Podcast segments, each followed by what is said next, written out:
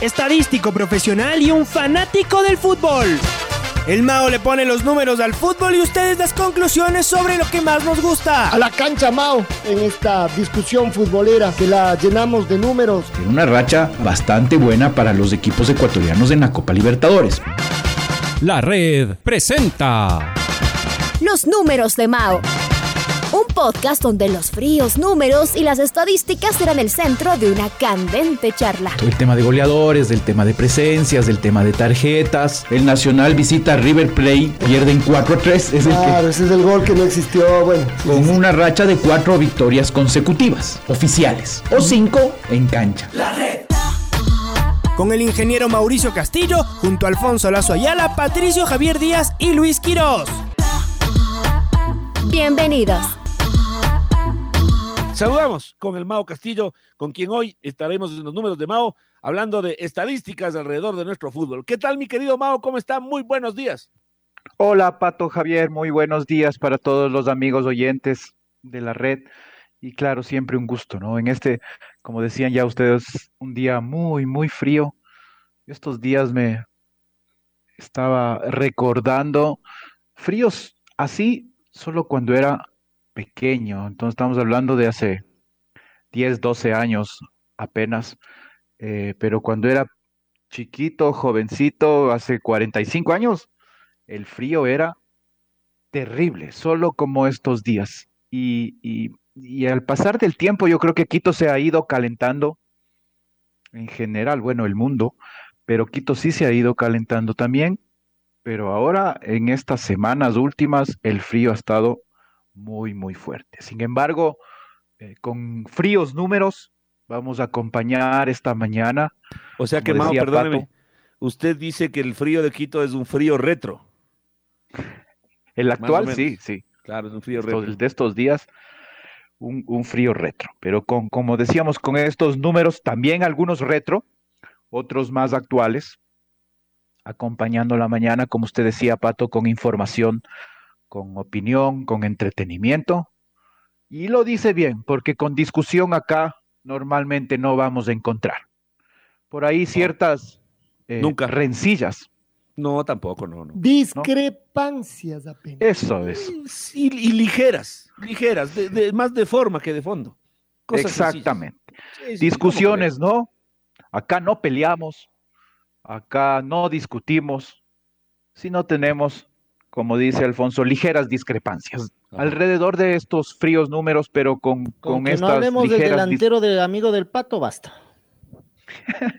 No, ahora tenemos otros, otros números con, cuál, con cuáles calentarnos, información de la Copa Libertadores, eh, cómo les ha ido a los equipos ecuatorianos en general cuando han participado en las fases previas, estas que se empezaron a crear allá por el año 2005 eh, de la Copa Libertadores. Antes, recordemos, empezaban normalmente con fase de grupos.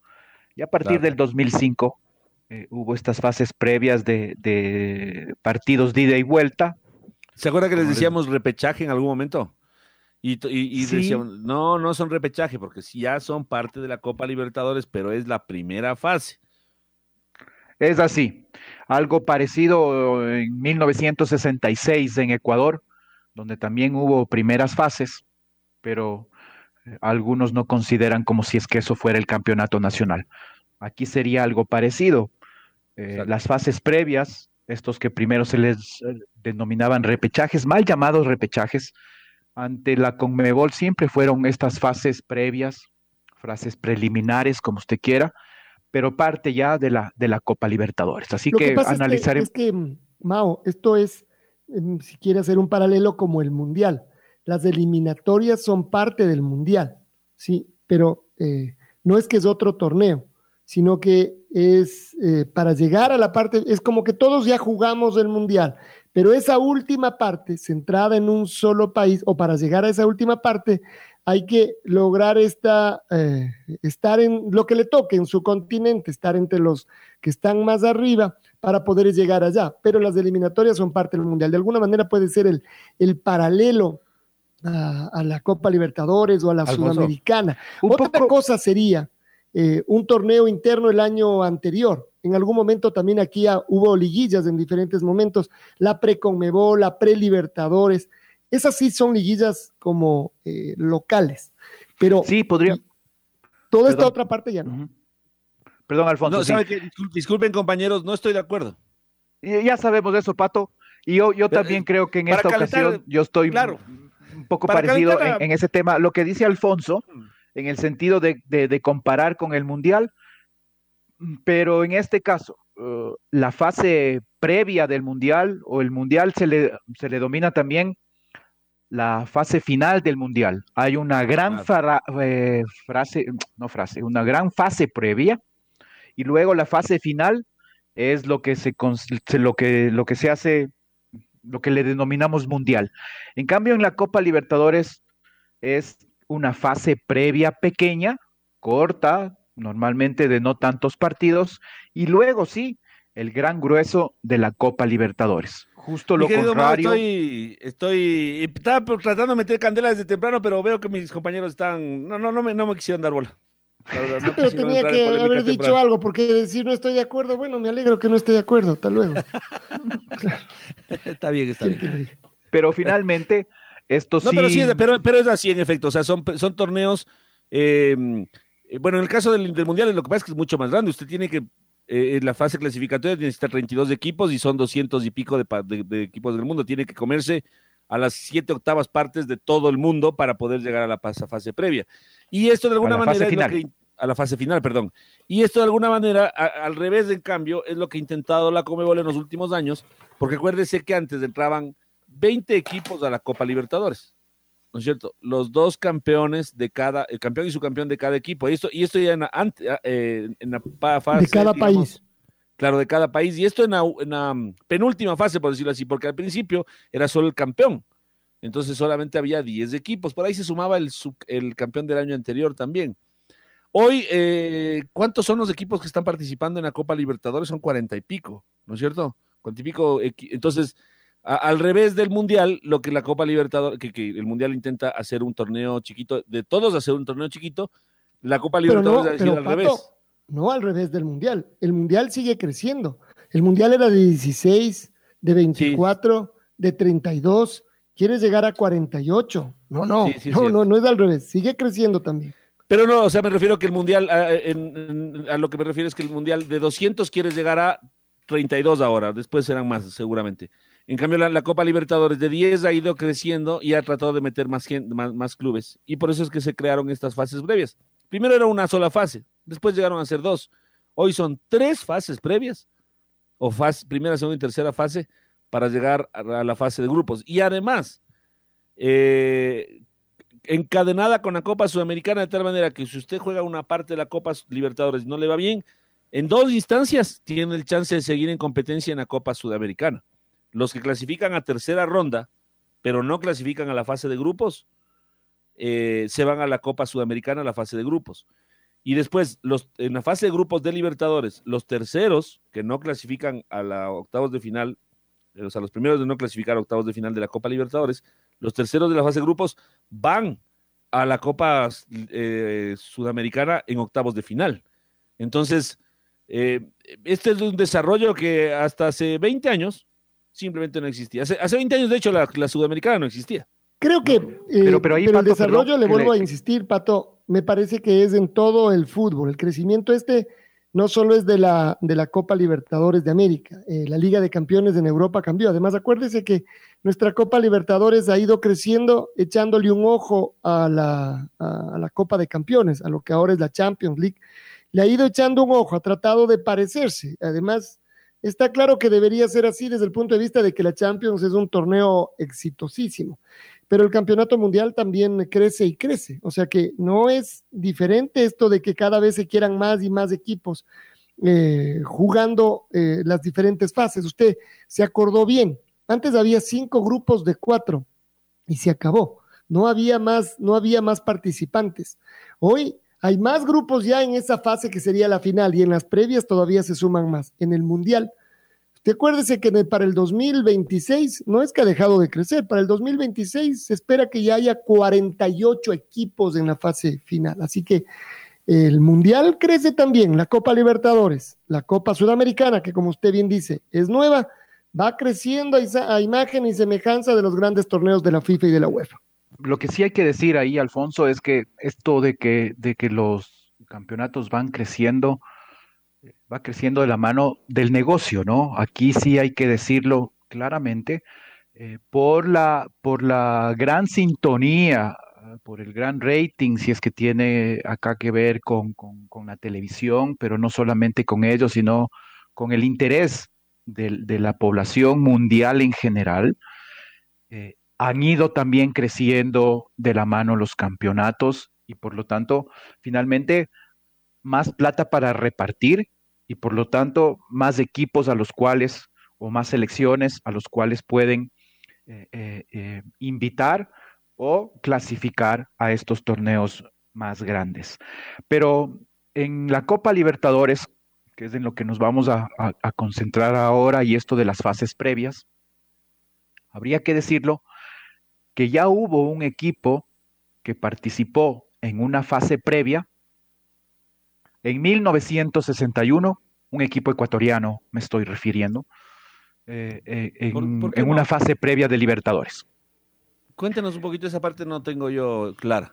Ya ve, en 1961, eh, antes de jugarse algo que en estos torneos, como decimos, como han ido cambiando, pero antes de jugarse eh, las fases finales o una ronda ahí final de cuartos de final, el Barcelona Sporting Club le tocó jugar partidos de ida y vuelta contra el Independiente Santa Fe de Colombia.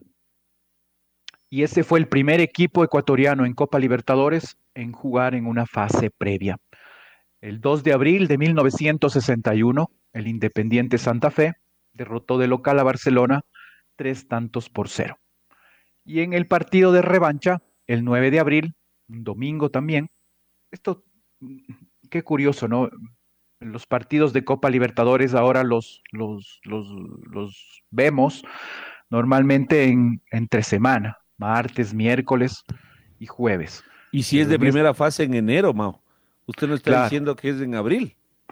Sí, el, el, el 2 y el 9 de abril. Y en este partido de vuelta, un domingo, Barcelona recibió al Independiente Santa Fe y el partido terminó empatado 2 por 2. Y por lo tanto, el equipo clasificado fue el Santa Fe de Colombia. Tal vez habría que agregar ahí que los campeonatos locales, particularmente acá en nuestro país, pero no creo que es difícil pensar que en otros lados es igual, se jugaban en el segundo semestre y en esos años, en ese año que usted está mencionando, seguramente en el último trimestre, ya, directamente, es decir, muy al, cierre. Entonces, la primera parte del año quedaba para los torneos locales pero me supongo que en la primera parte ni siquiera había uh, fútbol. En el segundo trimestre se jugaban los torneos locales, acá el torneo de, de ABNA. Y este era un torneo eh, muy, muy nuevo, el de la Copa Libertadores de América. Así es, así es. Recién empezaban a jugarse la Copa Libertadores por estos años. Y, en, y como usted lo dice, en 1961 nuestro campeonato nacional eh, ni siquiera rascó, arrancó en el segundo semestre, ni en el segundo, ni en el eh, tercer trimestre, arrancó en el último bimestre del año. Arrancó el 17 de noviembre, perdón, el 19 de noviembre de 1961. Ahí arrancó el torneo ecuatoriano nacional. Oiga, de ese 61. Por suerte se hizo el torneo nacional, hay que decir. Terminó casi a finales de febrero del año siguiente. ¿Cómo sería mantener los equipos? Imagínense, usted juega Libertadores en abril, y el torneo en, noviembre. ¿Cómo mantenía al equipo en competencia, en actividad? Semi, acuérdese que era semiprofesional. Pero eh, también, pero también habían estos torneos provinciales o los de Avna, Pato, y también habían torneos provinciales en, en, Guayas. Entonces, eh, finalmente algo podían los equipos mantenerse, pero sí, eh, eran, eran equipos, digámoslos así, semiprofesionales. De acuerdo, de acuerdo, sí, pues es la única manera de entender, porque si no, tener, imagínense, sin competencia al equipo, parecería, o sea, uno regresa a ver eh, eh, lo que pasaba en el fútbol hace, ¿qué estamos hablando ya de 60 años, verdad? 61, dice usted, ¿verdad, Maguito? Así es. Estamos hablando de 60 años. Eh, y es lo que pasa en nuestro básquet ahora, 2021. Los equipos juegan unas dos, tres meses, del, en el mejor de los casos, tres meses el campeonato, después se juntan nuevamente para ir a jugar en el, en el, la- los que clasifican además, ¿no? A algún torneo internacional. Y luego cada uno por su lado, ya a jugar aunque sean, bueno, antes se jugaban en torneos así barriales, las, los veíamos los basquetbolistas ahí teniendo actividad casi eh, directamente recreativa, ¿no? Así, el fútbol hace 60 años. El fútbol femenino eh, como que mejora un poquito, ¿no? Digamos que eh, un poquito mejor que hace 61 años, Alfonso, pero apenitas nomás. Pero, pero no, pero no mucho más, ¿no? Es decir, de todas maneras, eh, esto que usted compara, claro, son además en momentos absolutamente diferentes del desarrollo del fútbol en el mundo, en nuestro país, donde lo más importante, porque acuérdese que el Mao está diciendo, está hablando de principios de los 60, el primer campeonato se empezó a jugar nacional en el 57 y se dejó de hacer 58 y 59 y se volvió al 60 y 61, tal vez si uno lo piensa bien, esta aparición de la Copa Libertadores de América debe haber sido el último, la última motivación que necesitaban eh, acá, a nivel de Ecuador, para que los torneos se jueguen. Porque si no, como había tantas discusiones, eh, siempre terminaban mal eh, los campeonatos, los partidos le daban mucha más importancia, casi como una obviedad, ¿no? Al torneo local, si era el que conocía. El otro era como, uy, más el gasto y lo que hay que hacer y los viajes y además los problemas más bien quedémonos acá, que es lo que conocemos. Eh, y entonces otra vez, se privilegiaba el jugar con su vecino. Eh, ganarle a su vecino era ser campeón del mundo mundial, si no había otra, otra competencia conocida que, que esa. Y después fue cambiando, después en cambio, ganarle a ese vecino más lejano de la otra provincia, eso era ser campeón mundial, hasta poder abrir finalmente la mente y pensar en que ganarles a los equipos de otros países. Eso era lo más, lo más importante. Es decir, de lo local a lo regional y a lo mundial. Claro, y recuerda incluso que con esto de la Copa Libertadores hubo países en donde a este torneo hasta, digámoslo así, ya ha jugado con muchos años la Copa Libertadores, con, con ya un prestigio ganado importante. Habían países que todavía no le consideran un, un torneo eh, en el cual le- les interesaba mucho, como era Brasil. Brasil preferiría los torneos, sobre todo estaduales, esos eran los importantes, los regionales, los que se jugaban entre los, entre los estados grandes en Brasil. Y recién allá por la década quizás de los 80, incluso de los 90, eh, eh, a los equipos brasileños les empezó a, a interesar de mejor forma las participaciones en Copa Libertadores. Y, Eh, y pensemos, y pensemos de todas maneras que lo tuvieron al equipo de Pelé como uno de los eh, principales actores en la primera parte de la Libertadores, en aquellos, en aquellos 60, ¿no? Eh, pero, pero sí, eh, los uruguayos y los argentinos, sobre todo los uruguayos, pero también los argentinos, eran los que más eh, importancia le daban a este torneo de la Copa Libertadores de América. Eh, así que bueno, el primer repechaje de un ecuatoriano en 1961, Mao. Así es. Y luego sí tenemos que ya saltar al, al, Pero no al año repechaje otra vez, perdón, me, me tengo que fase corregir. previa. Una fase previa, o sea, era, era también la, la- o, o la primera fase, sino que le llamamos de otra forma. Eh, tal vez en Europa ya nos enseñaron cómo había que mencionar todo esto. Y lo que es es una primera fase y después ya venía la fase de grupos. En, en Europa la Champions aumentó de equipos, pero también eh, como no podían tener tantos tampoco en competencia, y además, ah, y, y viene el otro tema, que tampoco sirve tener tantos equipos porque hay demasiadas diferencias entre algunos eh, eh, equipos de algunos países. Entonces les fueron dando cupos y, y otros se tienen que ir ganando en las fases previas. Si usted cree que tiene a alguien de Estonia, que cree que tiene el gran equipo y tiene por supuesto su chance en tercera etapa, tiene que pasar las tres etapas para llegar a la fase de grupos y después se irá viendo. ¿Y cómo le va? Eso hace que mejore eh, su calificación, digamos, en Europa y que a lo mejor hasta le pueden dar eh, algún sitio en la fase de grupos. Entonces, De todas maneras, también para eso son las fases preliminares, como el Mundial, ni más ni menos en cambio ahí. Así es, y, y- ya luego, como decíamos, las- la siguiente fase previa en la que participa un equipo ecuatoriano, y en general en la Copa Libertadores solo hubo fase previa, aparte de este 61, también en el 64, pero ahí equipos ecuatorianos no estuvieron. Tenemos que saltar al año 2005, en donde ya formalmente se estableció eh, estas fases previas de la Copa Libertadores, y el primer equipo en entrar a esta fase fue Liga Deportiva Universitaria. Y algo más, mi querido Mao. Además de ser la primera vez que se jugó un repechaje, primera fase, es decir, ya queda entendido cómo es, cómo es la cosa. em, fue la primera, fue, esa fue, esa fue la primera serie en historia del fútbol sudamericano que se, se, se decidió por gol de visitante, por esta nueva, para entonces, nueva manera de desempatar, que era el gol de visitante, y que nos generó incluso alguna confusión, porque había esta frase del gol de visitante vale doble, ¿no? Y no era Exacto, mal, doble, usada, ¿no? mal usada.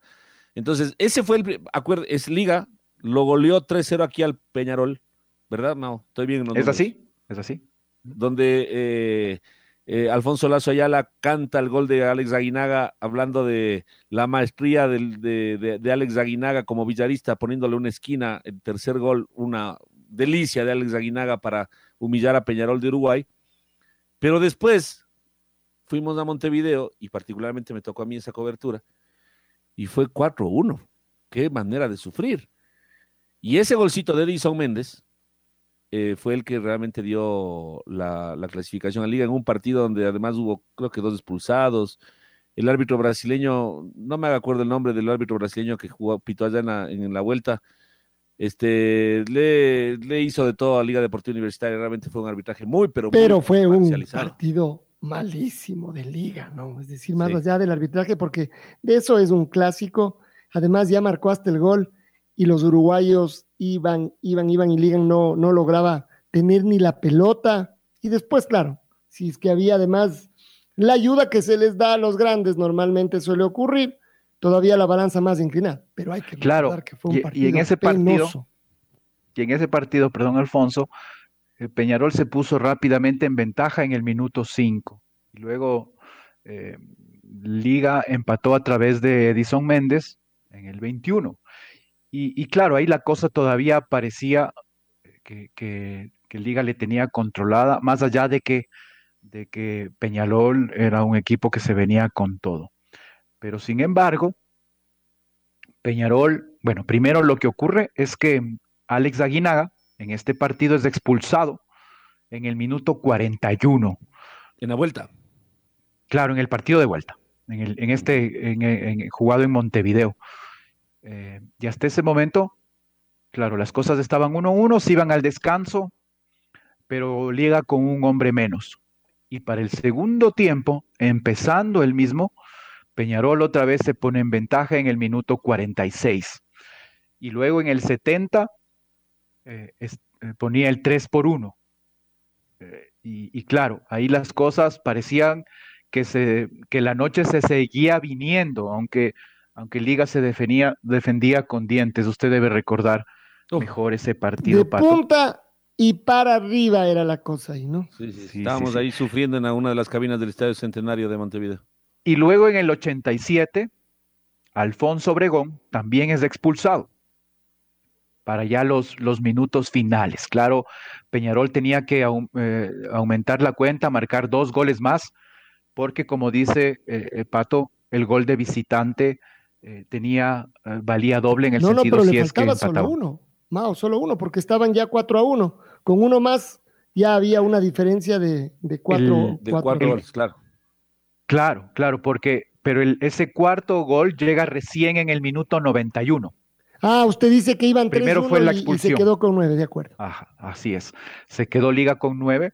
Y luego Peñarol en el 91 pone el 4 a 1, el definitivo 4 a 1.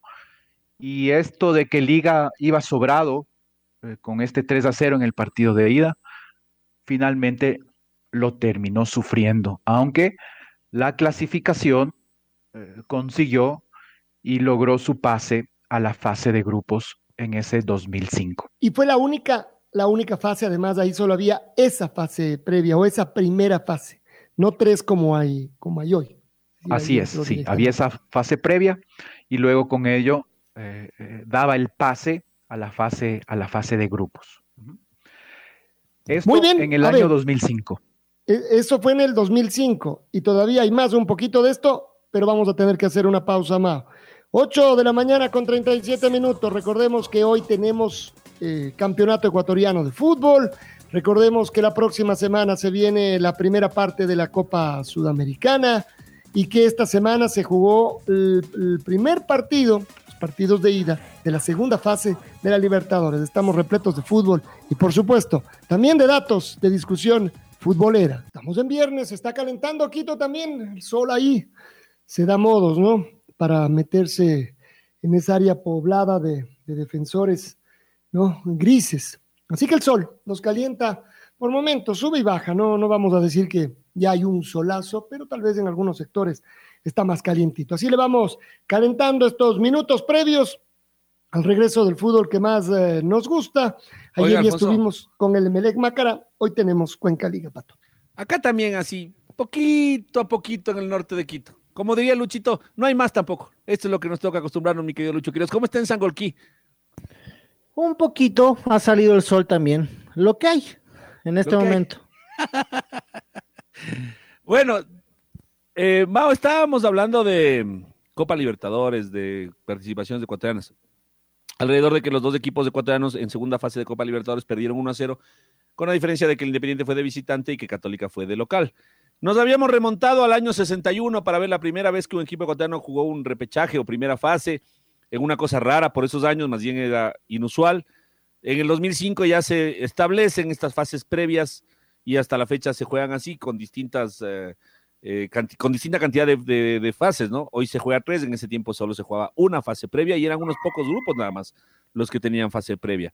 Em, y entonces, Mao, ahí nos quedábamos con ese liga 3-0 eh, aquí frente a Peñarol, 4-1 en Montevideo y clasificación angustiosa por gol de visitante. ¿Y entonces? Y entonces ahí tendríamos que seguir en esta historia de las fases previas al año 2006 a esto, a lo, que siguió luego del, de Liga y Peñarol en el 2005. Y en el 2006 el equipo que jugó una fase previa fue el Deportivo Cuenca, eh, enfrentando a un equipo brasileño, el Goiás. Eh, Cuenca fue local, empató uno por uno el primer partido y el segundo perdió 3 por 0. Y por lo tanto eh, no clasificó a la fase de grupos en el 2006. Luego el 2007 nos vamos a encontrar otra vez con Liga jugando una fase previa, esta vez contra el Tacuarí, en donde el primer partido Liga jugó de visitante, empató uno por uno, y en el partido de vuelta, en Quito, jugado en su estadio el 6 de febrero, ganó 3 por 0. Y eh, por lo tanto, empató el partido de ida, ganó al segundo y clasifica a la fase siguiente. Luego en el 2008 encontramos al Olmedo en esta primera fase enfrentando ante Lanús. Ganó el primer partido 1 por 0 de local, sin embargo en el partido de vuelta cayó derrotado 3 por 0 allá en Argentina. Por lo tanto, por gol diferencia no clasificó. Luego en el 2009 tenemos ya a dos equipos participando por primera vez eh, dos equipos en una fase previa, uno de ellos del Nacional, enfrentando al Nacional de Paraguay. Eh, el Nacional cayó derrotado de local, 0 eh, por 5, y en el partido de vuelta empató 3 a 3. no clasificó a la siguiente fase. Y el otro equipo también en el 2009, en una fase previa, fue el Deportivo Cuenca, en donde perdió 2 por 0 de visitante ante el Deportivo Anzuategui y en el partido de vuelta derrota de local 3 por 0 y clasifica a la siguiente fase. En el 2010, Emelec le tocó jugar también una fase previa eh, enfrentándose al News All Boys en el partido de ida de visitante, empató 0 por 0 Y en la revancha de local, eh, triunfo 2 por 1. Por lo tanto, clasifica a la, a la siguiente etapa. 2011, Independiente del Valle jugó contra otro equipo ecuatoriano en una fase previa contra el Deportivo Quito. Esa, a ver, de todo lo que estamos viendo hasta ahora, es la primera vez entre dos equipos ecuatorianos. No, perdón, estoy equivocado, Alfonso. Es del Independiente de Argentina. Ah, correcto. Jugó contra el Deportivo Quito, sí. No han habido enfrentamientos en fases previas entre equipos eh, eh, ecuatorianos en Copa Libertadores. En Sudamericana, sí, pero en Libertadores siempre ha sido el formato eh, enfrentándose equipos de distintos países. En el caso de los ecuatorianos. Independiente de Avellaneda ganó 2 por 0 al Deportivo Quito de local y luego en el de vuelta los Chuyas derrotaron 1 por 0. Sin embargo, esto no le permitió pasar a la siguiente etapa, al Deportivo Quito. En el 2012 nos encontramos a El Nacional jugando contra Libertad. De local el primer partido los puros criollos derrotan 1 por 0 y en el de vuelta cae derrotado 4 eh, por 1 eh, de visitante. Así que Libertad es el equipo clasificado. Ya en el 2013, Liga vuelve a jugar una fase previa contra el gremio, en este caso, en el primer partido gana 1 por 0, eh, Liga, y en el partido de revancha pierde también con idéntico marcador, 1 por 0, y por lo tanto, en penales, Liga ah, queda ah, eliminado. Luego, pasamos al 2014, Deportivo Quito se enfrenta al Botafogo, gana de local el primer partido 1 por 0, sin embargo el segundo eh, pierde 4 por 0 y es el equipo brasileño el que clasifica.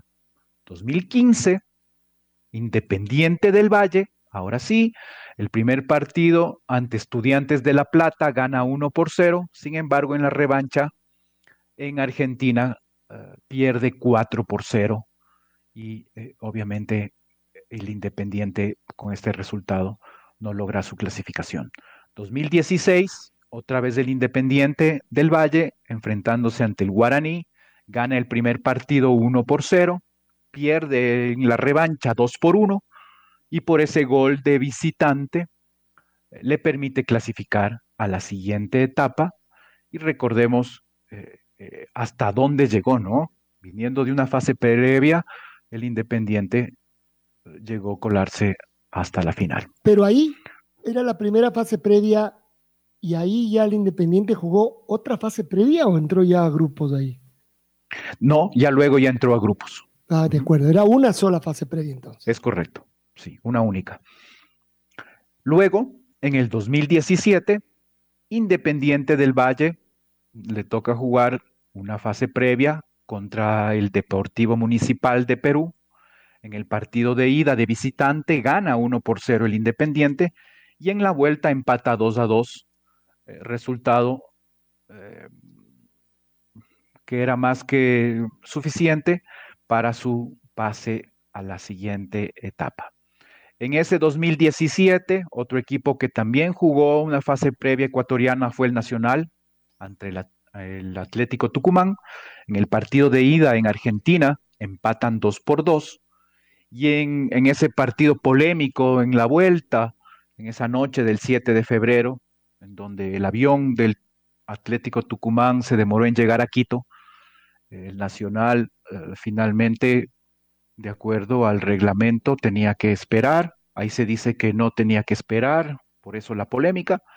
Finalmente el partido se jugó más de la cuenta porque estuvo apretado por la gente de la Conmebol, sobre todo, que le amenazó con, con eh, algún tipo de, sanción, si es que no esperaba para la llegada del equipo argentino.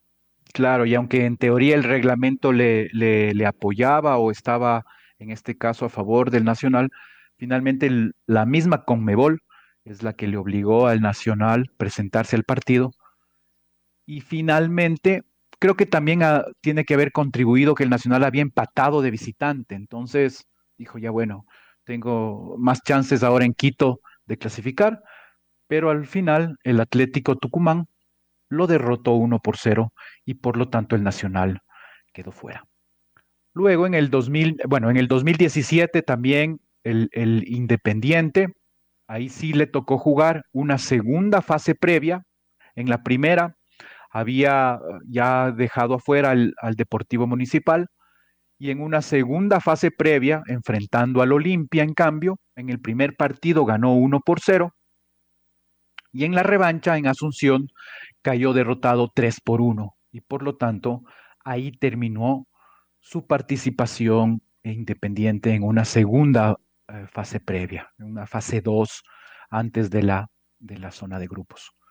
En el 2018 encontramos a otro nuevo equipo en estas fases previas y también en Copa Libertadores ecuatoriano, como el caso del Macará, enfrentó al Deportivo Táchira, eh, en donde en el partido de ida de local empató uno por uno y en, en el partido de revancha también empataron cero por cero y en este caso por ese gol de visitante del Deportivo Táchira le dio el pase a la siguiente etapa al equipo venezolano. Le faltó un poquito de suerte al Macara, no recordamos ese empate allá, incluso lo pudo haber ganado y se quedó afuera. Claro, uno dice sin pena ni gloria y se queda eh, rumiando su, su mala fortuna y pensando en lo que pudo ser y no, y no fue.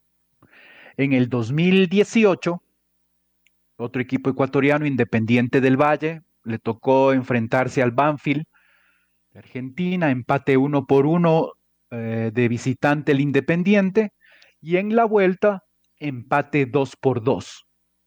Clasificado el equipo Banfield por uh, más goles marcados de visitante eh, en los dos partidos de empataron. ¿Cuál fue el orden de esos goles? Quiero acordarme de este partido cercano y cómo se le fue la clasificación al, al Independiente.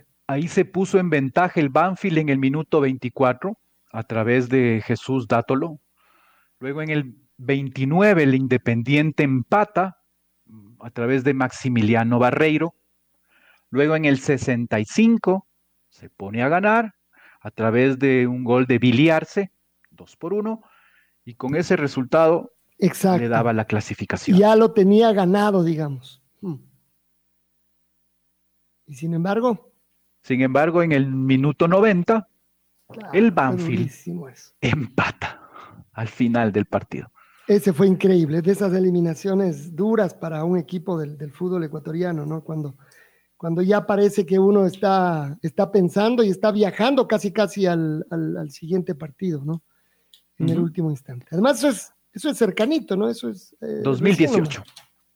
Claro, claro. Luego en el 2019, otro equipo también eh, nuevo en la Copa Libertadores, el caso del Delfín, se enfrenta al Nacional de Paraguay en una fase previa, eh, derrota el Delfín gana del local 3 por 0 y en la revancha, para que no quede dudas, también gana el Delfín en, Paraguay 2 por 1 y clasifica a la siguiente eh, fase previa que le tocó enfrentarse en este caso al Caracas. Estamos hablando del Delfín 2019. En el partido de ida, Delfín empata 1 por 1 con el Caracas y en la vuelta también empate 0 por 0 allá en Venezuela y por el gol de visitante del Caracas en el partido de ida eh, consigue la clasificación dejando fuera al equipo ecuatoriano. Otro equipo en este 2019 donde también jugó fase previa fue el Barcelona.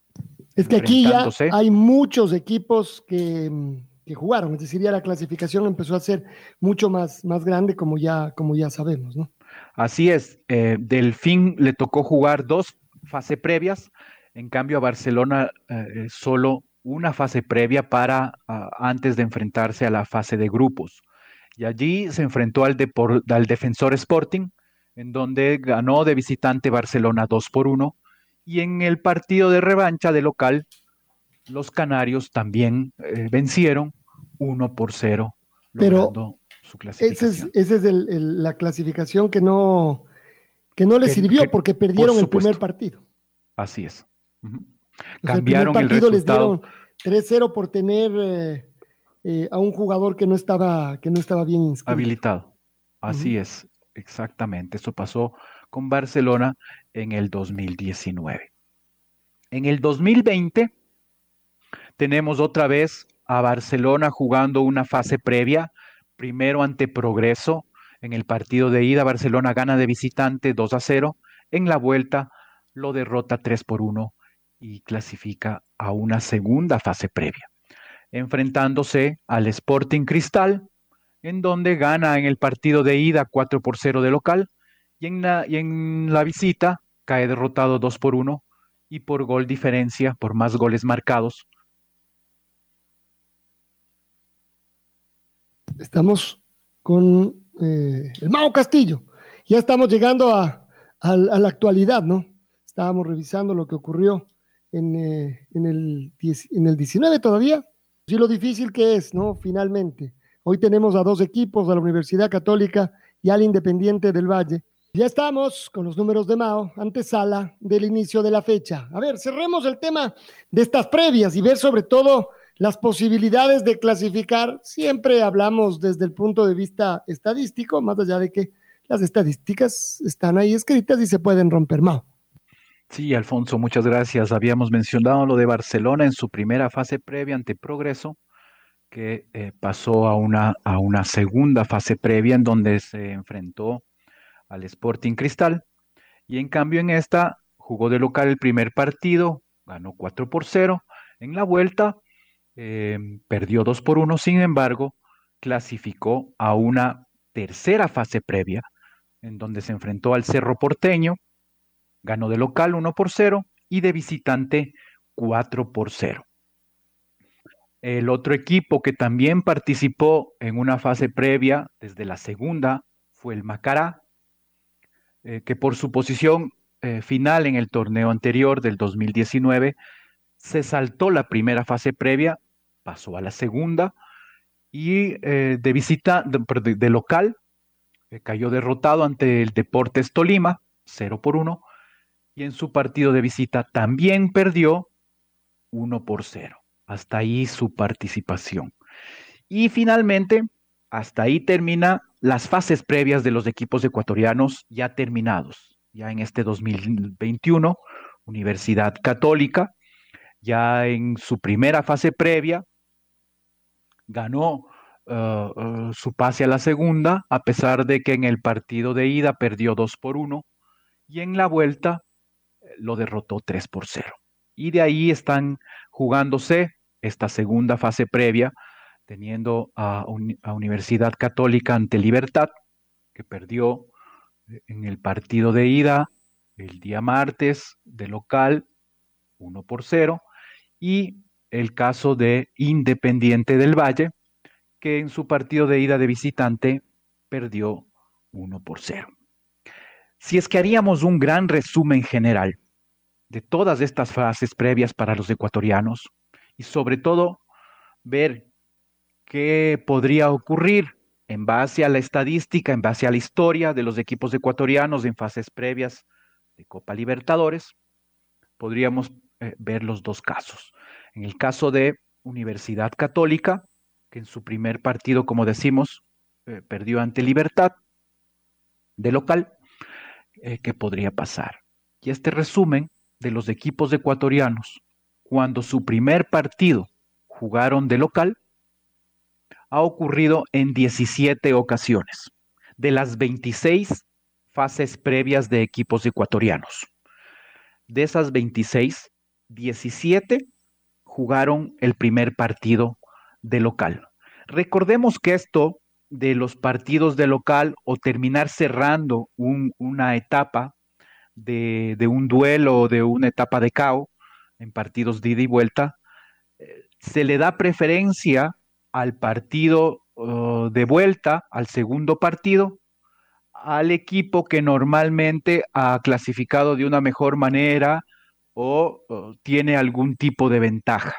A veces incluso ha sido por países o por sorteo. En el caso ecuatoriano, como decimos, en 17 ocasiones jugaron el primer partido de la fase previa y con estos eh, resultados generales no clasificaron en 12 ocasiones y en 5 sí clasificaron. ¿De qué eh, ¿Con qué desglose? Cuando en el primer partido ganaron, que esto ocurrió en 12 de las 17 ocasiones, ganando el primer partido, al final los equipos ecuatorianos clasificaron cinco veces y no clasificaron en siete ocasiones, a pesar de que el partido de ida ganaron de local. Empataron, en cambio, el primer partido, tres partidos en tres ocasiones, sin embargo, en ninguno de los tres tuvieron éxito. Lo mismo que ocurre cuando pierden el partido de ida de local. Esto ha ocurrido en dos ocasiones y nunca el equipo ecuatoriano clasificó luego de haber perdido de local el, el partido de ida. Esto, por lo tanto, para el caso de Universidad Católica, de conseguir su pase a la tercera fase previa, sería la primera ocasión que ocurriría si es que eh, eh, luego de haber perdido de local el primer partido. Que en cambio, cuando en el primer partido los equipos ecuatorianos eh, tuvieron su condición de visitante, nos ha ido mucho mejor.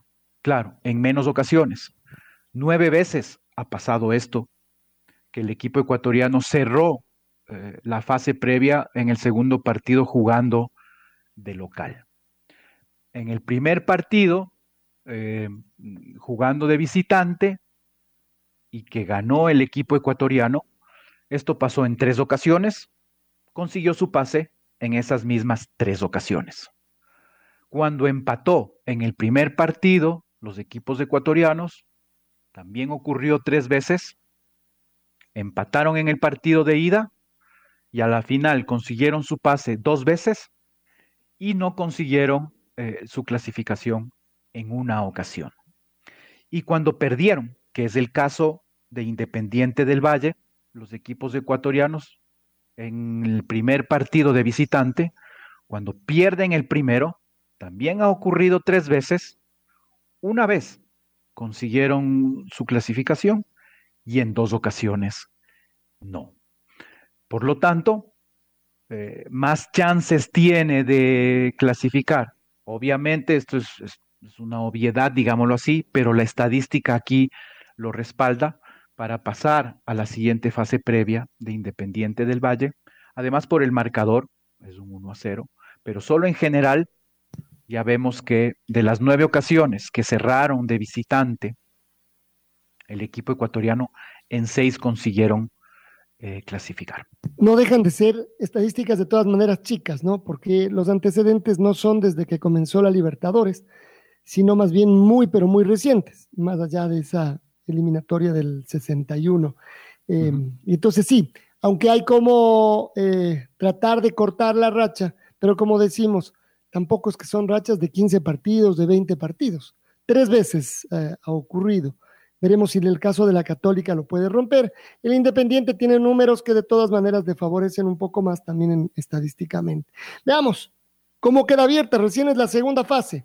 Veremos si logran pasar a la tercera y ojalá podamos hablar entonces de esa, de esa fase. Mao, metámonos en el, en el tema del, de nuestro torneo, ¿no? Del campeonato, de los, de los goleadores. Uno empieza ya a ver cómo se mueven eh, eh, las, cómo se mueve la tabla de, de goleo. Y esto, por supuesto, siempre llamará la atención. Sí, eh, porque además son estos jugadores, y esto habrá que poner también ahí un antecedente, que ya en nuestra época eh, los jugadores ecuatorianos son mucho más vistos de lo que era en el pasado. Y obviamente entre esos los goleadores. Un goleador eh, en cualquier parte del mundo eh, es, tiene los ojos puestos para ser transferido o, enviado a fútbol, a, sí, a campeonatos, a países con una mejor eh, nivel de, fútbol, ¿no? Y es el caso de los ecuatorianos en donde en la época actual, cuando hay goleadores, son exportados rápidamente. Entonces, cada vez hay jugadores con muchos goles actuales, con menos jugadores con, muchos goles en el, en el campeonato nacional. Por lo tanto, sí vale la pena mencionarlos, los que todavía están en nuestro medio, eh, con, con muchos y muchos goles. Y podríamos mencionar a los 10 goleadores actuales y ubicarlos en la historia de estos, de, en la tabla histórica de los máximos goleadores. Entonces vamos a mencionar desde, desde la posición 10 y vamos a ir subiendo a los máximos goleadores y ver en dónde pueden ubicarse, cuántos puestos pueden saltar, eh, quizás meterse en el top 10 de los máximos goleadores de la historia, tienen o no chance de hacerlo. No tanto, no tanto, eso Vamos a ver. Está ahí, sí, ya. Un jugador que a estas alturas de la historia puede meterse entre los 10 máximos del fútbol ecuatoriano, no juega en el fútbol ecuatoriano el próximo año, si es que fuera así. Pero a ver, vamos. Es así. Vamos a empezar. Empecemos. Evelio. no, mentira. Está rompiendo hielo con el pato. No, pues es que él ya no está jugando. Ya, Evelio ya está ahorita de los actuales. Sí, de los actuales vamos a concentrarnos y obviamente, eh, como dice Alfonso, de estos 10, como ustedes se van a dar cuenta, eh, no tienen grandes chances eh, por esto, ¿no? Vamos a empezar por el 11 porque es un jugador que probablemente de llegarse a quedar en el país, aunque ya salió de Ecuador, está de vuelta, no sabemos qué ocurrirá. Veamos. En la posición 11 está José Francisco Ceballos, con 50 goles ya marcados en el fútbol ecuatoriano en lo que tiene que ver a la Serie A, exclusivamente a partidos de la Serie A. 50 tantos ¿En cuántas marcados. temporadas? Él ya está desde el 2011, tenemos goles registrados de José Francisco Ceballos. De todas maneras, tiene un montón de años, y eso que claro, estuvo dos años afuera, ¿no? Tenemos goles de él en el 2011, 2012, luego en el 2015, 2016, 2017 y en el 2020. Y claro, en 18 el 2021. y 19 no estuvo aquí. Y, sin, ser goleador, ¿no? o sea, sin ser delantero, digamos. Claro, claro, además. Sí, por supuesto. Es, eh, es, el caso de que, de que si bien no es delantero, pero marca, marca muchos goles. Y él está en la tabla histórica si bien él es 11 en los goleadores actuales, goleadores actuales nos referimos a que están jugando o jugarán en este 2021. Eh, están en equipos ecuatorianos, aunque por ahí hay una, una excepción o una posibilidad. Ya lo, vamos a, ya lo vamos a descubrir.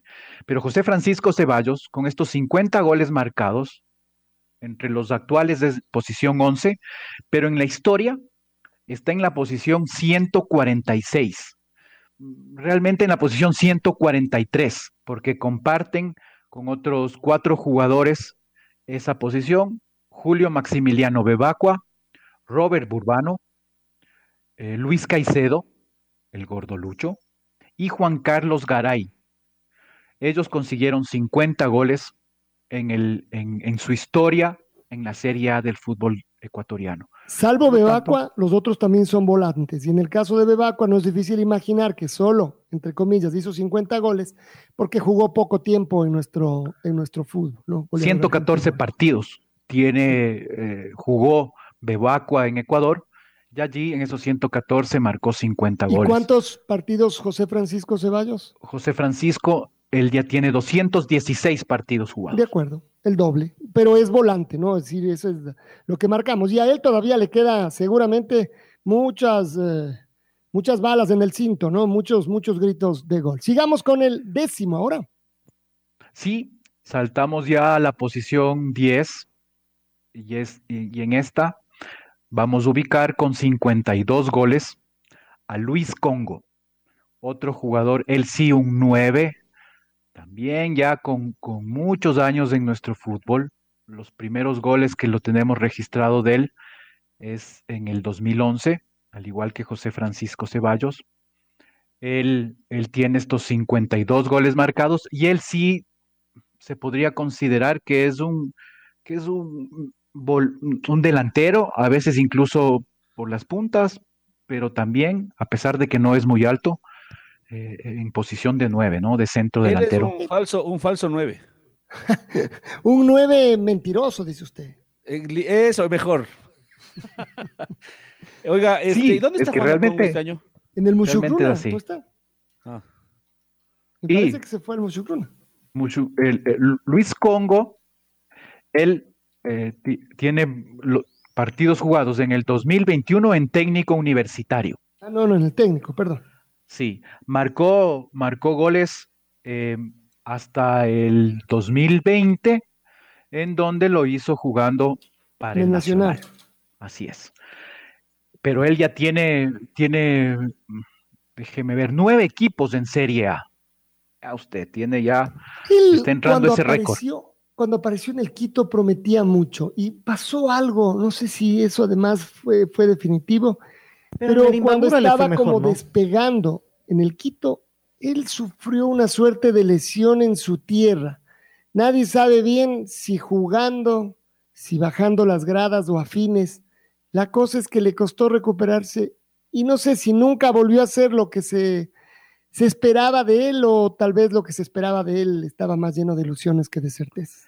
Es así, él, él debuta en el Imbabura en el 2011, en 27 partidos marcó 8 goles, luego en el 2012 y 2013 en el Deportivo Quito, en donde en 57 partidos marcó 12 goles. Eh, también su promedio no, no, no es tan alto. un gol cada cinco partidos. Usted acaba de dar el, de todo. ¿Cómo fue el primer año de él en el Quito? En el Quito, en el 2012, juega 26 partidos y marca 6 goles. De acuerdo. Un promedio de 0.23 goles por partido o un poquito menos de un gol cada cuatro encuentros.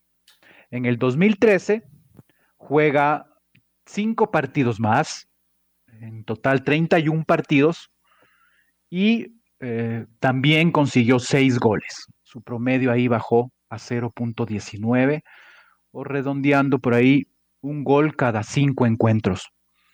Lucho con 12 goles a la final en Serie A con Deportivo Quito, ¿no? Estamos hablando exclusivamente de la Serie A de nuestro fútbol. Luego aparece, déjeme ver, en el 2014 en Liga Deportiva Universitaria. Está ahí tres temporadas, en el 2014, 33 partidos, 7 goles. En el 2015, en 23 partidos, 2 goles. En el 2016, jugó un partido y no marcó.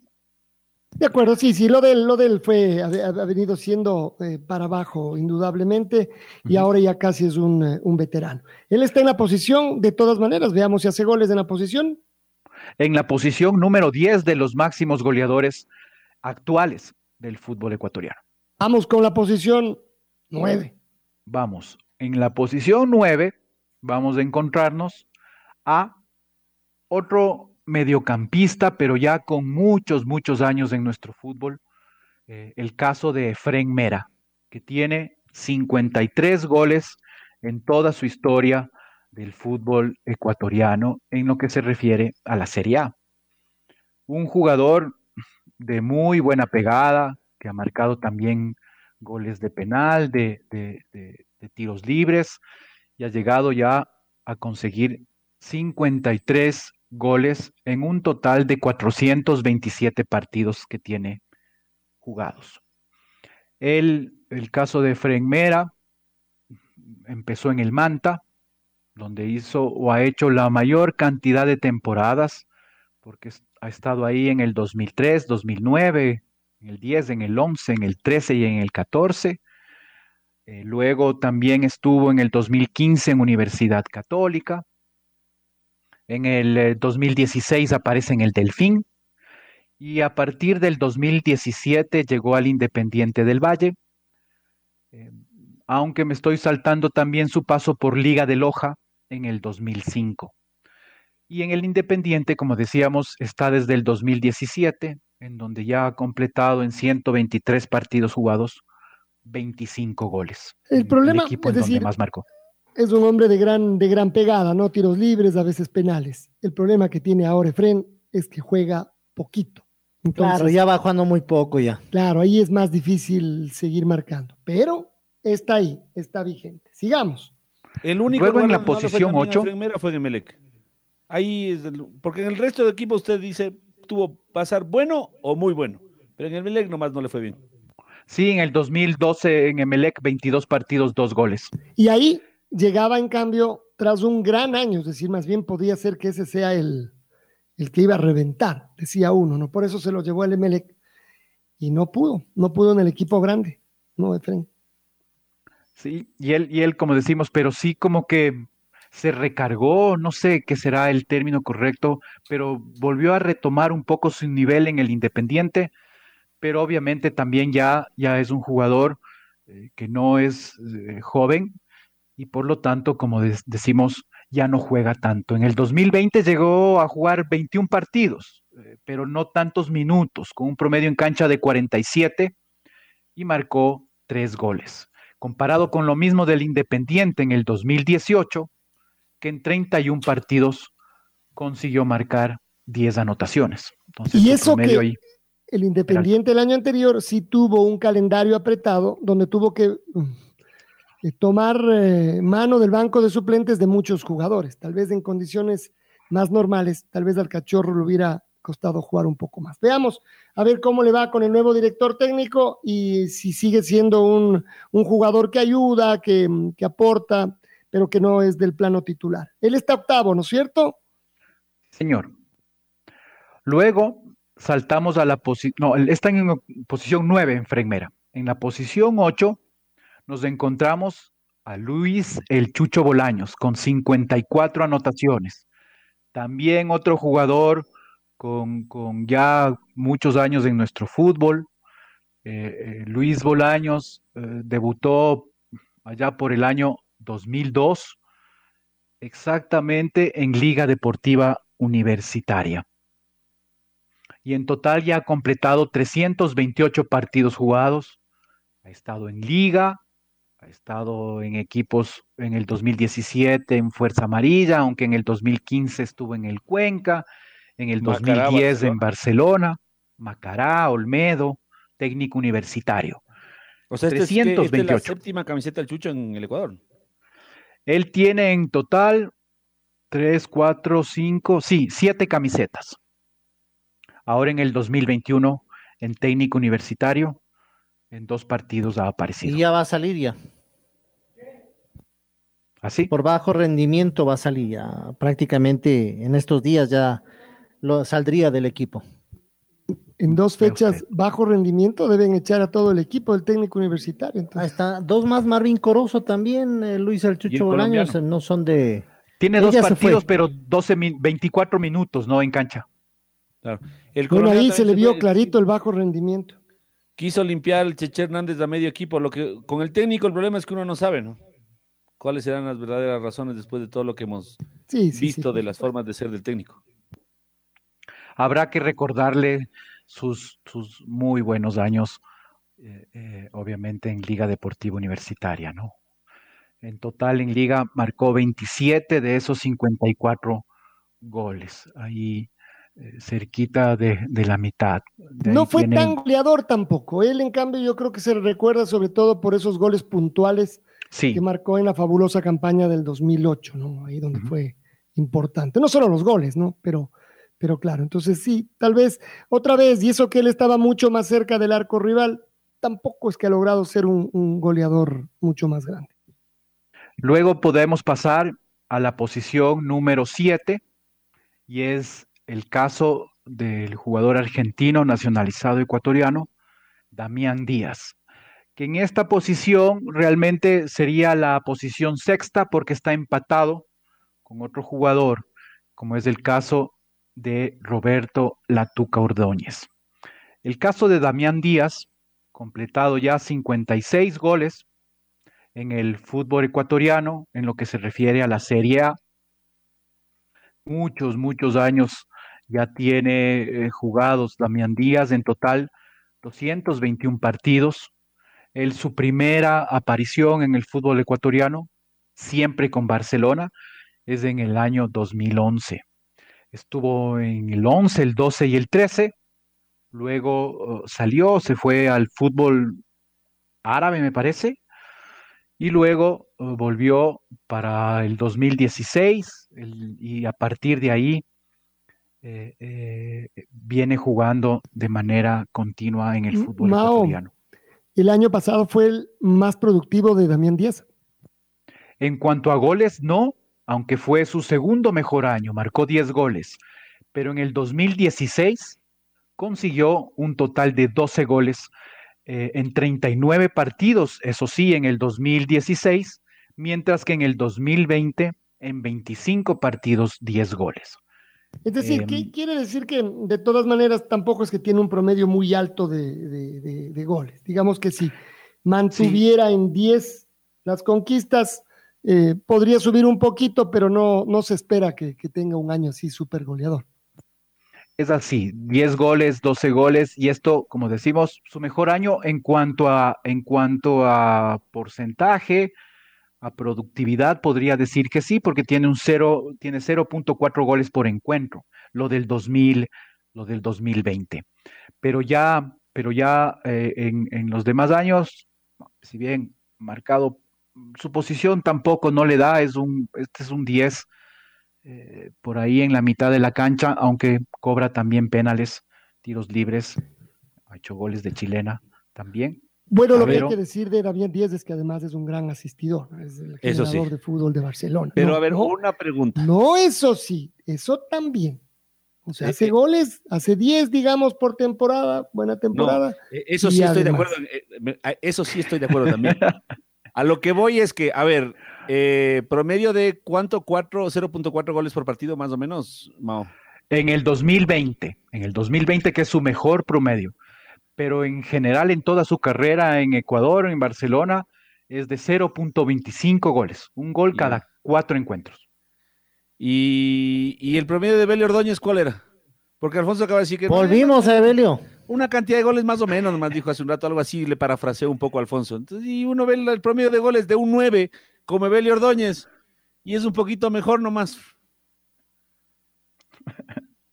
Hoy día no. Pero si usted dice que es de Belio, es del Flaco, es de Ítalo, es de Vinicio, entonces mejor hay que andar con cuidado porque resulta que ninguno tiene un promedio que a usted le satisfaría. Más bien, más bien, Alfonso eh, Pato, ese 0.4 le sorprendía del año 2020. Es, es un muy buen promedio para un goleador tener el 0.4. Ahora, eh, y por eso, perdón que salga la defensa, no es esa mi posición acá, pero en este caso, eh, marcar un promedio de 0.4 goles por encuentro es muy bueno, sea este para Damián Díaz, para Evelio Ordóñez, Hermen Benítez o para cualquier goleador del fútbol Peor, ecuatoriano. peor. si Zanjada la discusión. no es nueve. No, no, es que sí. Peor si usted no es nueve.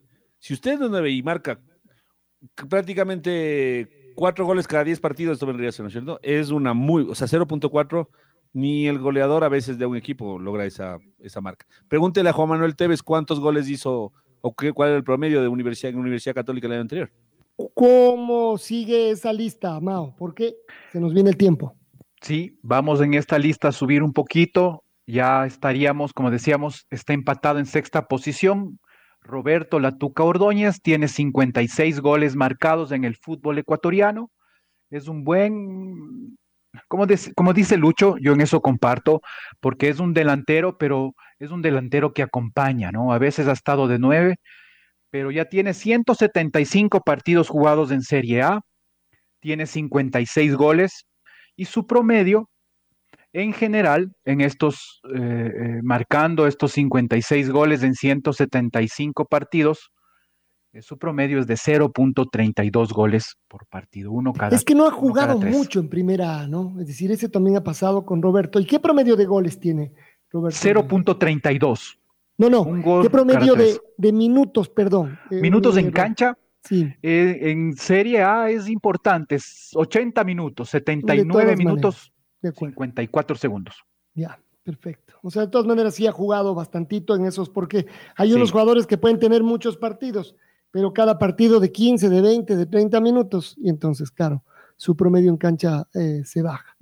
De acuerdo, ese es de Belio, ese es de Belio, digo yo. Esa es la Tuca. La Tuca Ordóñez. Que puede, el otro día ya marcó, ¿no? ¿Cuántos, cuántos goles eh, la última temporada y un poco, eh, a ver cómo, cómo está distribuido esto de, de Roberto? ¿Cuántos goles podríamos esperar este año? En el 2020 en Melec, en donde, donde jugó menos en promedio, en 28 partidos, 61 minutos en cancha, marcó 7 goles. Ese fue su, su, número de goles en el 2020. Luego en el 2019 también marcó 10 goles eh, con el, con el eh, Delfín. En el 2018, 3 goles.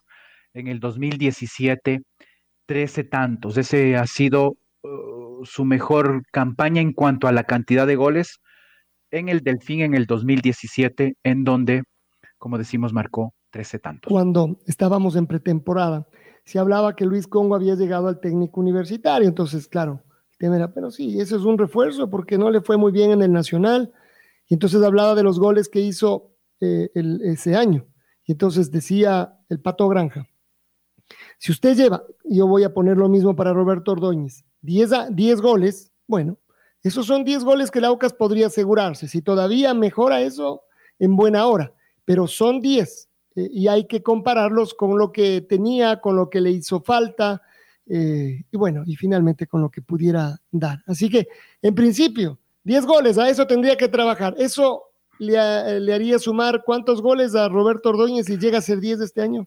Pues, si llega a ser 10, llegaría a 66 tantos y con 66 goles en nuestro torneo eh, lo ubicarían, estaría entre la posición, de, sí, por ahí en la posición 80, 84. De acuerdo. Eh, el caso de... Lejos, lejos todavía, lejos todavía. A ver, ¿qué número nos toca? La posición, ya llegamos a la posición 5, el caso de Daniel Angulo, todavía no tiene minutos en este 2021. Realmente le he perdido el rastro. Creo que Daniel Angulo está, en el Lorense. Sí, en el Lorense está. Sí, él tiene 67 goles en el, eh, marcados en el fútbol ecuatoriano, como decimos, posición número 5, pero con esos 67 goles está en la posición número 84 en la historia. Y ya es un jugador también veterano, 217 partidos jugados, ha estado en el fútbol ecuatoriano en la Serie A. Él en el, 2000, en el 2008 tenemos estadísticas eh, donde debutó con técnico universitario. Luego hay algunos años que no aparece. En el 2011 eh, en Serie A está en el Imbabura.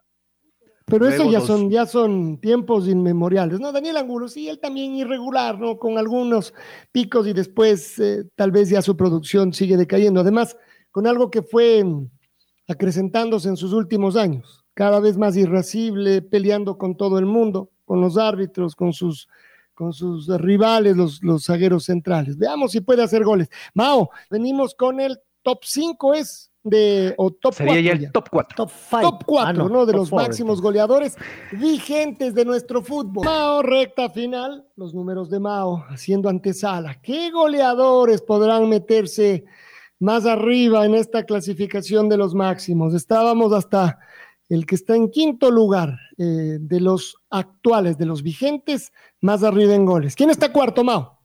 Sí, en cuarta posición aparece John Jairo Cifuente él ya tiene 69 goles marcados en nuestro fútbol en lo que se refiere a la Serie A. Realmente es un, es un número ya importante. Además. ¿Y con pocos partidos? El caso de John, John Jairo Cifuente, él tiene 123 partidos, 69 goles. Él, su promedio goleador es muy, muy, muy importante. Claro. 0.56. Disculpe, me atoré. ¿Qué pasó? No, no digo. Los promedios goleadores. sí, el de John Jairo Cifuentes. Por suerte con él todo el mundo ha sido campeón de todo lo que ha jugado. sí, tiene. bueno, pero eh, estamos hablando de campeones. ¿Cómo bueno, pero? A ver, ¿cómo es bueno, pero? A ver, no. Claro, claro, es que estamos hablando de promedios de goleadores o de campeonatos. Ninguno de. A ver, solo Damián Díaz creo que y el Chucho Bolaños creo que son campeones de los No citados. sé, Está la yo estoy comparando con todo lo que usted dice, no con lo que dice justo ahora. No, no. Ah. con lo que le No, pues conviene estaba hablando siempre, de no los a veces. de hoy, pues. Ay, ay, ay, usted va acomodándose según eh, eh, el hombre que estuviéramos hablando. Está muy bien, de acuerdo. Ah, Hace un rato usted dijo que el promedio era lo que, lo que mandaba. Yo dije eso, va a tener que enseñar dónde he dicho Claro eso, que era que- que, que Como ni- dice ni el Chaca, grabación. Exacto, hay grabación, va a tener que comprobar eso que está El Chaca diciendo. dice siempre eso, grabación. Ahí está Recurrir a la grabación. Bueno, De siga, Mao, maneras- siga, siga, si no nos llegamos al top 1. Sí, John Jairo Cifuente, hay que decir que él tuvo un año espectacular en el 2018, su tercer año en Universidad Católica, en donde en 43 partidos marcó 37 goles, ¿no? Eh, un promedio de 0.86 goles por encuentro. Esto eh, realmente es, es, es muy, muy, muy fuerte. Es un excelente promedio goleador.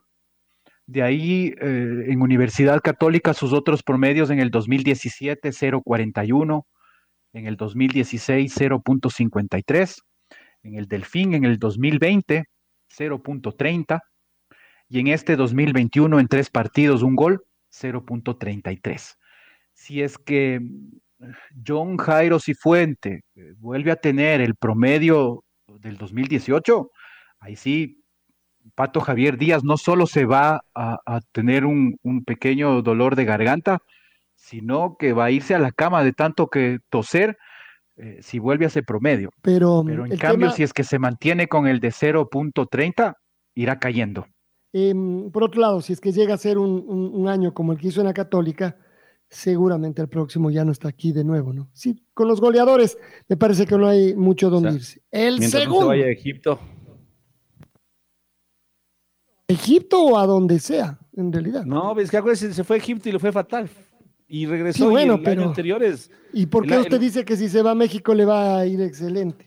O sea, Eh, pues, bueno, también, pero lo que sí es cierto es que regresó de Egipto, en Barcelona no jugó y en Delfín le fue como le fue. Y está fuera de forma, ¿no? Estaba fuera de forma. Sí, y a pesar de eso, un, un gol cada tres encuentros mm, en el Delfín el año pasado. ahí habrá que cuidarse el físico para que quizás él pueda, pueda volver a retomar ese promedio goleador de Universidad Católica. En la posición número dos de los goleadores actuales del fútbol ecuatoriano está Carlos Garcés. Él tiene 92 goles marcados en toda la historia del fútbol. esas ya son palabras 274. mayores. Él sí puede llegar a los 100. Vaya, hay que seguirle de cerca, Mao. Hay que seguirle de cerca, ya marcó este año con Barcelona, consiguió ya su gol 92 en 274 partidos jugados. Él su paso por la Serie A en el 2009 empezó en el Manta, también estuvo en el 2011 y en el 2012. En el 2010 no me parece información de él en la Serie A. Sin embargo, en el 2013 ya aparece en Liga Deportiva Universitaria. Llegó con, con, en teoría, buenas expectativas. Sin embargo, en 24 partidos consiguió tres goles y hasta ahí terminó su paso por Liga. En el 2014, 12 partidos, tres goles en el Deportivo Quito. En el 2015, en el, 2000, en, eh, en el Deportivo Cuenca, donde consiguió ocho goles. Luego en el eh, Delfín, en el 2017, en donde... Perdón, Mao, en el Quito, ¿cuántos goles dijo? tre- eh, ocho goles en el Quito. Perdón, en el Quito, tres goles en 12 partidos. Ya.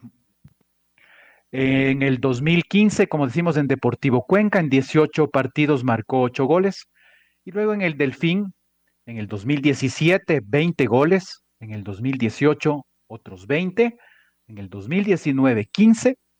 Y en el 2020, 9 goles. Había que tenerle mm, paciencia, ¿no? Me parece que el año pasado, ¿cuántos partidos jugó el año pasado? Eh, 24 partidos, 9 goles. ¿Y cuántos Más que minutos en paciencia, cancha? Alfonso, yo a Carlos Garcés le voy a jugar en, Mana- en un equipo en Manavita. No, no, porque bueno, pero demos- ha demostrado que en los otros equipos ¿en cuáles no otros equipos? En el Cuenca, en el Quito y en Liga. Pero en el Aunque Cuenca en el fue Cuenca de, le fue de- bien, porque en 18 partidos marcó 8 goles. Ok, eh, Pao, ¿el del Cuenca fue 0.44. antes de, del Quito y la Liga? Fue después, fue Después. después. de la Liga, después del Quito, luego fue en Cuenca. Tal vez es a nivel del mar. Veamos cómo le va en, en Barcelona. ¿Cuántos minutos jugó el año pasado? Es decir, por promedio. En el 2020 tiene un promedio de 78 minutos en cancha. No jugó tanto, ¿no? De todas maneras, y, y, no jugó todos los partidos, pero sí, bueno, veamos qué pasa. De todas maneras, ya es un veterano a estas alturas, ¿no? Pero sí, yo creo que muchos jugadores, por supuesto que falta paciencia. Ahora, eso no se puede tener todo el tiempo si no se gana, porque si no nos pasáramos solo en la paciencia. Él, Así que vamos bueno, a ver si Carlos Garcés demuestra que puede ser goleador en un equipo grande. Por ahora, es decir, pero eh, que haga 10 si llega a ser 10, no los veo claro, claro. que hizo en sus dos mejores temporadas, ¿sabe qué? Va a estar entre los eh, goleadores de más de 100 goles de nuestro fútbol. Sí, claro, necesitaría 8. Eh, él tiene, Carlos Garcés, él está actualmente con estos 92 goles ubicado en la posición número 43 en toda la historia de los máximos eso, goleadores. Eso ya es muy importante. Es decir, eso ya uh -huh. es, por eso digo, son palabras mayores en nuestro fútbol, ¿no? Incluso, yo me atrevería a decir más, que él ha hecho la mayor cantidad de goles vistiendo, como dice el pato, camisetas del fútbol manavita, que no son precisamente las más grandes. Y en general, históricamente no han sido las que más han peleado arriba, solo que con él eh, su equipo fue campeón. Muy bien, número uno. Número uno, y es, y es un jugador en el que eh, todavía sonó que volvía a su equipo inicial, eh, en donde empezó jugando en el fútbol ecuatoriano, allá por el año 2006, haciendo una muy buena pareja con otro argentino en el club Sport Emelec.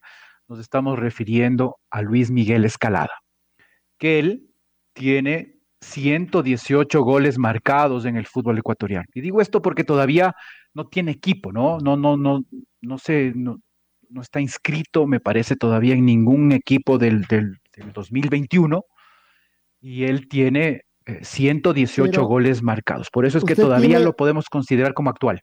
Claro, usted tiene la esperanza de que sea inscrito, eso por eso es, lo tiene en la lista. Eso es.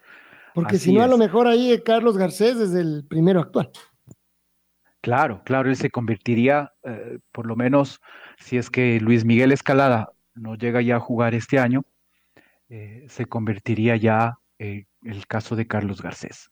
Luis Miguel Escalada tiene 118 goles marcados en el fútbol ecuatoriano, empatado actualmente en la posición 13 de los máximos goleadores del fútbol ecuatoriano, eh, compartiendo posición con eh, Jesús Cárdenas, ese legendario 9 de clubes por Emelec. El famoso Jechu Cárdenas. Bueno, veamos, como todavía no tiene equipo, me parece que es un albur ponerlo a él para decir que puede seguir marcando goles y pasando puestos. Ahí están, es un reto, pero lo de Carlos Garcés seguramente será lo más llamativo porque está cerca de los 100, no le falta tanto, o sí, eso lo iremos viendo a lo largo del campeonato. Tamao, gracias por estar con nosotros esta mañana. Muchísimas gracias, Alfonso, a todos, amigas, amigos oyentes, que tengan un, un muy buen fin de semana y disfruten del fútbol que más nos gusta. La red presentó Los números de Mao, un segmento donde los números y estadísticas son los protagonistas. Con el ingeniero Mauricio Castillo, junto a Alfonso Lazo Ayala, Patricio Javier Díaz y Luis Quirós. La red. Quédate conectado con nosotros en las redes de la red. Síguenos como arroba la red Ecuador y no te pierdas los detalles del deporte minuto a minuto. Escúchenos en vivo en TuneIn y en 102.1 FM. ¡Te esperamos!